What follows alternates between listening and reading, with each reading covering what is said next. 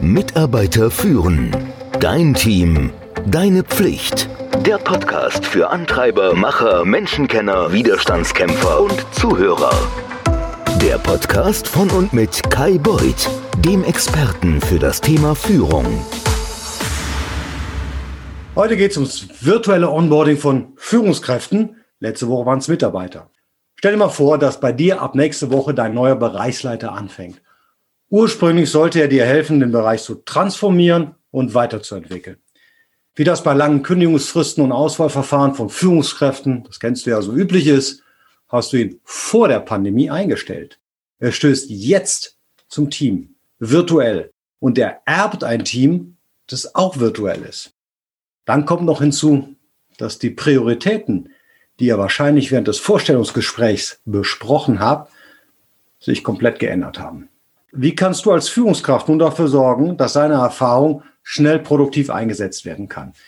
Was kannst du tun, um ihn zu unterstützen, sodass er sofort loslegen möchte? Denn das weißt du ja aus eigener Erfahrung, das will er ja. Es ist durchaus möglich, neue Führungskräfte effektiv virtuell zu integrieren. Die größte Hürde ist wahrscheinlich die alte Denkweise. Wir alle müssen uns immer wieder bemühen, uns an neue Situationen anzupassen. Und das ist bei einem virtuellen Onboarding genau das Gleiche. Gerne gebe ich dir ein paar Tipps, die dir beim Onboarding neuer Führungskräfte helfen sollten. Du kannst allerdings auch meinen virtuellen Onboarding-Kurs, den ich in den Shownotes verlinke, buchen. Erstens, du musst dir glasklar sein, was sind deine kurzfristigen Ziele. Jede Führungskraft muss besonders in einer Phase des Übergangs so schnell wie möglich herausfinden, wie sie Werte halten oder schaffen kann.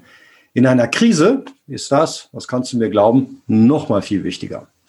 Wenn du jemanden speziell eingestellt hast, um bei deinem Krisenmanagement zu helfen, okay, zum Beispiel beim Personalabbau, dann ist dessen Rolle, dessen Ziel von Anfang an relativ klar. Aber wenn du jemanden vor der Krise eingestellt hast, wie im Fall des vorhin benannten Bereichsleiters, dann muss er seine Rolle wirklich, wie soll ich sagen, in einem stark beschleunigten Tempo verstehen. Wenn du das Beispiel weiterspinnst, dann sollte es dir im Klaren sein, welche Aspekte der ursprünglichen Rolle, die er im Vorstellungsgespräch besprochen hat, immer noch Priorität haben und was sich aufgrund der Notwendigkeit, mit dieser Krise jetzt umzugehen, überhaupt geändert hat. Und das idealerweise bevor der Bereichsleiter anfängt. Ein zweiter Tipp ist, du brauchst einen strukturierten Lernprozess. Um das Lernen in einem virtuellen Kontext zu beschleunigen, musst du Informationen auf strukturiertere Art und Weise bereitstellen, als das im normalen Leben früher war. Du musst viel mehr darauf achten, was du zum Beispiel auch im Vorfeld schon zur Verfügung stellen kannst. Organigramme, Finanzberichte, Strategie- und Projektdokumentation, den aktuellen Krisenreaktionsplan. Wenn ich früher in einer Krise, und das war sicherlich keine Pandemie, einen Bereich oder eine Firma übernommen habe, dann hat mich der Zugang zu diesen Informationen im Vorfeld enorm effektiver gemacht. Vor allem, wenn die Firma mich im Voraus gefragt hat, was ich denn wohl am dringlichsten brauchen würde. Darüber hinaus musst du deiner neu eingestellten Führungskraft helfen, einen wirklich breiteren und viel tieferen Einblick in die Organisation und ihre Rolle zu bekommen. Für den neuen Bereichsleiter könntest du virtuelle Briefings zu kritischen Fragen im Zusammenhang mit bestehenden Systemen und sagen wir mal damit verbundenen Herausforderungen zusammen mit solchen zu Kultur, Planung und auch Entscheidungsprozessen zur Verfügung stellen. Der dritte Tipp, den ich dir gerne geben möchte, ist, hilf deiner neuen Führungskraft Beziehungen zu wichtigen anderen Kollegen aufzubauen. Man nennt das Stakeholder die wichtigsten Stakeholder, die müssen identifiziert werden. Die muss man verstehen, welche Beziehung man zu ihnen haben muss. Und man muss die Möglichkeit haben, zu ihnen eine Beziehung auch virtuell entwickeln zu können. Das ist im virtuellen Bereich viel wichtiger, hier detaillierter und strukturierter vorzugehen. Fang erstmal damit an, intern einen Konsens darüber zu finden, vielleicht mit deinen Kollegen, wer denn die wichtigsten Ansprechpartner für deine Führungskraft überhaupt sein könnten und was kritisch ist, in welcher Reihenfolge die neue Führungskraft sie treffen soll. Diese Dinge sind für die neu eingestellte Führungskraft selbst nicht ersichtlich. Sie kennt ja keinen und kommt von außen. Für den neuen Bereichsleiter kann es Kollegen geben, die in anderen Bereichen ganz woanders arbeiten, aber deren Unterstützung entscheidend sind für seinen Erfolg. Und wenn du die wichtigsten Ansprechpartner identifiziert hast, solltest du dich mit ihnen vorher abstimmen, um das erste Treffen mit deinem neuen Teammitglied, dem Bereichsleiter, vorzubereiten. Das wird diese Meetings effektiver machen. Tipp 4, ein No-Brainer. Auch Führungskräfte brauchen einen Buddy. Ganz viele Unternehmen haben das ja schon. Die haben in ihrem Onboarding-Prozess schon so einen Buddy-Prozess eingebaut. Und für neue Führungskräfte, die in remote arbeitenden Organisationen starten, sind Buddies eine wirklich gute Idee, um einen effektiven Start zu ermöglichen. Diese Buddies halten in der Regel vier Schlüsselrollen inne. Erstens, sie helfen natürlich dabei, die neue Führungskraft in das Unternehmen zu integrieren. Das macht jeder Buddy. Zweitens, sie erleichtern den Kontakt zu Kollegen, deren Unterstützung sie brauchen werden. Muss man jemand vorstellen. Drittens, Sie helfen bei der Navigation durch die firmeninternen Prozesse und Systeme, denn allein das kann schon ein Riesenlabyrinth sein. Und hier ganz wichtig auch für Führungskräfte zu verstehen, dass nicht immer neue Besen gut kehren. Sie beschleunigen die Anpassung an die Firmenkultur, indem sie einen Einblick geben in, wie die Dinge hier erledigt werden. Okay? Natürlich musst du darauf achten, dass du Buddies auswählst, die Zeit, Fähigkeit und Lust zum Helfen haben. Und du musst sie auch darüber vorher informieren, wie sie dir und deinem neuen Teammitglied am meisten helfen können.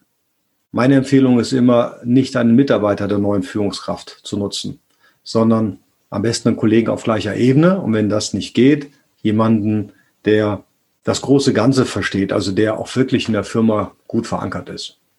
Für einen Marketingleiter könnte das zum Beispiel der Vertriebsleiter sein. Das wäre sicherlich ein akzeptabler und guter Buddy.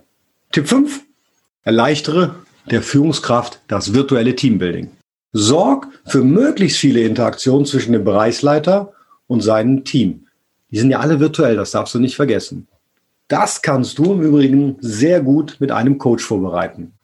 Der Coach stellt vorab der Führungskraft und den Teammitgliedern Fragen, um herauszufinden, was sie denn am liebsten voneinander wissen möchte.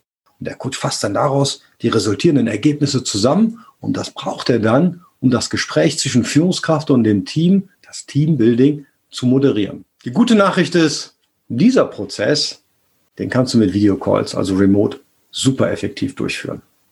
Sechster Tipp, stell der neuen Führungskraft einen Coach zur Seite. Beim Start von neuen Führungskräften habe ich schon vor der Krise sehr gute Erfahrungen mit einem Coach gemacht. Sowohl als gecoachte Führungskraft als auch als Coach. Wenn du die Periode für den Übergang in die Produktivität beschleunigen willst, also das ist die Zeit, die tatsächlich Führungskräfte benötigen, um in ihrer Rolle voll wirksam zu werden, dann kann ein Coach diese Zeit halbieren. Angesichts der Tatsache, dass du, dein Team und das Team deines neuen Bereichsleiter alle mit dem Stress der Reaktion auf die Krise zu kämpfen haben, können Übergangscoaches jetzt besonders wirkungsvoll sein.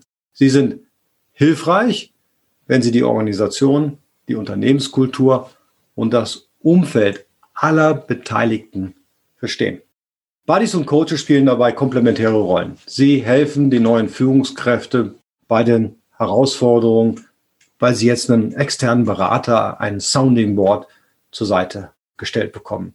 Sie bieten im Übrigen der neuen Führungskraft auch einen sicheren Raum, in dem man über diese Schwierigkeiten sprechen kann. Denn nicht immer du wirst der erste Ansprechpartner sein. Und jetzt mal ganz wichtig, das vergisst man immer, einfach wirklich immer. Hast du schon mal einen internen Mitarbeiter ongeboardet? Nicht nur externe Mitarbeiter müssen ongeboardet werden. Du solltest auch mal daran denken, dass effektives virtuelles Onboarding nicht nur bedeutet, Leute von draußen zu integrieren. Mitarbeiter, die intern den Job gewechselt haben und ebenfalls remote arbeiten und führen müssen, die haben die gleichen Herausforderungen. Auch sie sind Führungskräfte, die virtuell ongeboardet werden müssen. Nur eben nicht von außerhalb. Und inmitten einer Krise ist es genauso wichtig, sie schnell auf den neuesten Stand zu bringen. Du solltest also den gleichen Ansatz verwenden, um jeder neuen Führungskraft deines Teams zu helfen, schneller produktiv zu werden. Ich empfehle dir, wenn du nie wieder eine Episode verpassen willst oder einen Artikel, dann abonniere doch einfach den Newsletter. Ist unten in den Shownotes verlinkt. Wenn ich dir jetzt eine Idee gegeben habe, wenn du eine Idee jetzt hast, was du künftig in deinem Führungsverhalten besser machen möchtest und kannst, dann hat es sich für mich gelohnt. Aber hey, vom Zuhören wird man noch lange keine bessere Führungskraft.